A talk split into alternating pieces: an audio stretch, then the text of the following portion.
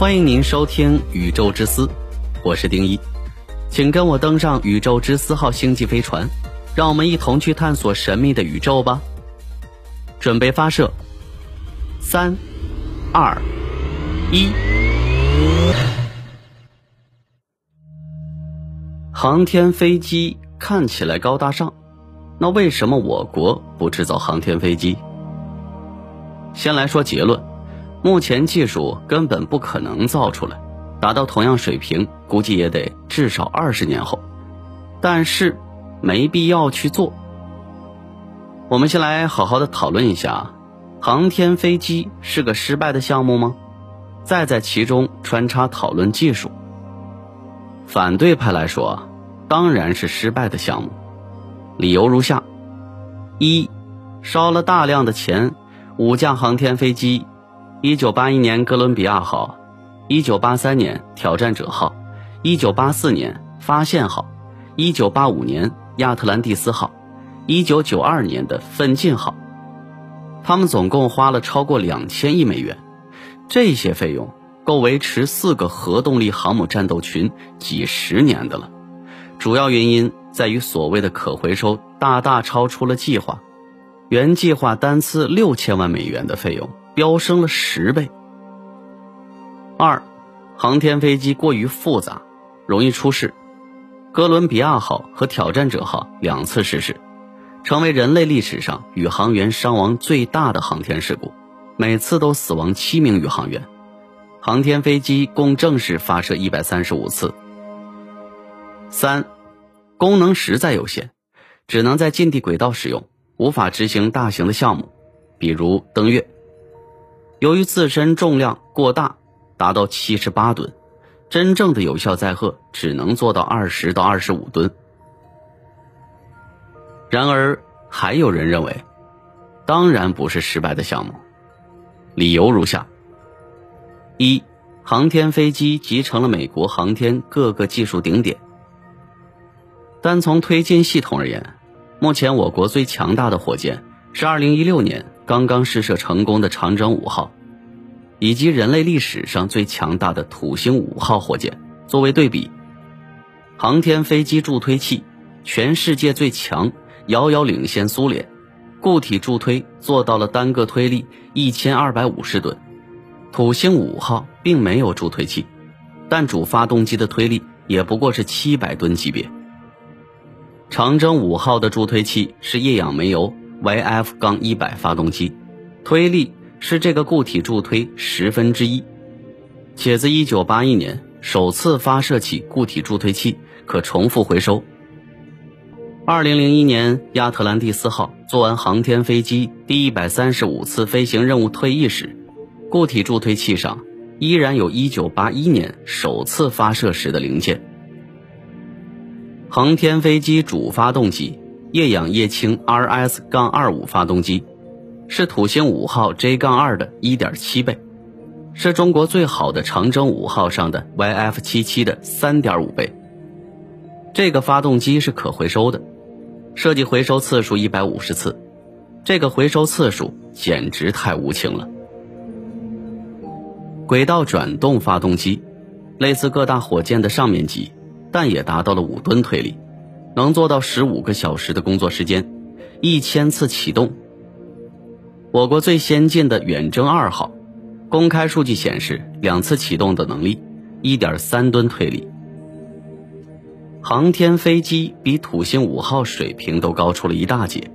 我国目前计划的长征九号火箭，要按照土星五号级别做，都计划到了二零三零年首飞了。跟航天飞机相比，那就是相差更远了。美国是一九六五年就首飞了土星五号，一九八一年就首飞了航天飞机。每一架航天飞机都有超过二百五十万个零件，三百七十公里长的线缆，两万七千块防热瓦，是人类有史以来造过最复杂的机器，没有之一了。我国光是推进能力的差距就实在巨大。二。航天飞机的技术反馈奠定了美国几十年的航天技术制霸。航天飞机虽然2011年遗憾下马，但它的技术累积却一直在被使用。航天飞机这种固体助推加液氢液氧主推的推力系统，直接被美国下一代土星五号火箭太空发射系统拿来使用，后者已经测试完毕，二零一八年首飞。航天飞机固体助推器回收早在一九八一年，助推器就是火箭一级的效果。后来的 Space X 做火箭回收，跟航天飞机的各项技术累积是密不可分的。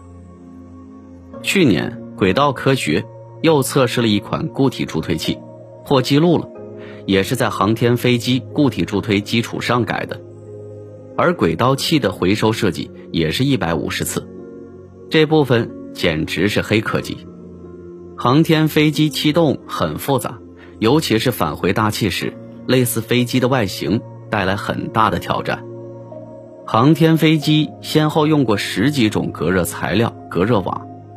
他们为后来猎户座飞船等的设计积累了大量的数据和经验。这几个方面都是很复杂的技术。我国目前除了隔热材料，几乎都是预研阶段。三，航天飞机是一个缺一不可的大系统。它不仅是一个超强的火箭，很多系统的综合缺一不可。苏联在很多分系统上准备充分，也是倾尽全国之力。然而，在一个环节失败，就是最后的失败了。苏联解体后，就更不用说了。苏联也为了自家的航天飞机设计了世界上推力最大的能源火箭，推力甚至超过了土星五号。然而，完全没用上。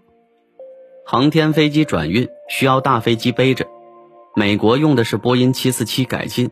苏联也为航天飞机设计了世界上载重最强的安二二五运输飞机，然而也没用上。在这些重要的系统中，我国的载重运输车和发射场应该差距不多，但单单一个能扛得起航天飞机这种重量的大型运输机，估计也要等很多年了。所以。航天飞机是当年美国把各个领域的顶级技术集中到一起做出的一个产品。退役并不代表这些资金的投入没有价值。航天飞机虽然被雪藏了，它创造的顶级技术却一直存在。航天飞机项目先后持续了四十年，NASA 里五大中心全程主要负责，带来了大量经费和科研产出。它的制造商。洛克希德·马丁、波音、轨道科学都是世界顶级的防务、航空、航天公司，在航天飞机项目上赚得盆满钵满。尤其是洛马的成长，在航天飞机项目周期内大量并购整合美国防务公司，现在是全世界最大的防务军火公司。航天飞机项目消耗了美国半导体、集成电路、计算机。微电子等行业早期三分之一甚至是一半的产品，直接促进了美国这些行业的崛起，全球领先。美国的大学和科研机构参与的毛毛多，这就不细说了。还有政治和文化的价值，它的推移也不全是资金的问题，有如下很多的因素：第一，其他火箭的竞争，航天飞机运力二十吨很鸡肋。很多 NASA 培养的其他公司也有不错的火箭产品，比如泰坦、三角洲、宇宙神等，这就导致了航天飞机很多的发射任务被抢。二，航天需求发生变化，尤其是国际空间站的存在，使得近地载人航天任务变得不再神秘。NASA 把近地任务部分下放给商业航天公司，自己重新把眼光放在了第一代火箭航天器。和深空探测任务上，航天飞机用处减少。三，商业航天崛起，可替代方案逐渐成熟。现在商业航天顶起了美国半边天，同样的任务，Space X 轨道科学公司的价格只是航天飞机的十分之一，航天飞机就彻底没意义了。所以，我国当然没有必要重新做一架航天飞机，性价比太低。且貌似技术上二三十年内还真的很难做出来。但并不代表航天飞机的技术就不值得做了。它是当时做的太牛了，大家没想到会这么贵。更何况现在国际形势那么好，冷战的军备和科技竞赛消失不见，政治和军事压力不大。我国的航天投入只是 NASA 预算的一个零头，只够专心做载人航天，那就更难达到航天飞机的水平了。人家比你优秀，哎，还比你有钱，但也没办法，欠的账太多了，只能先解决一个个从零到一的问题，所以更应该向中国航天人致敬。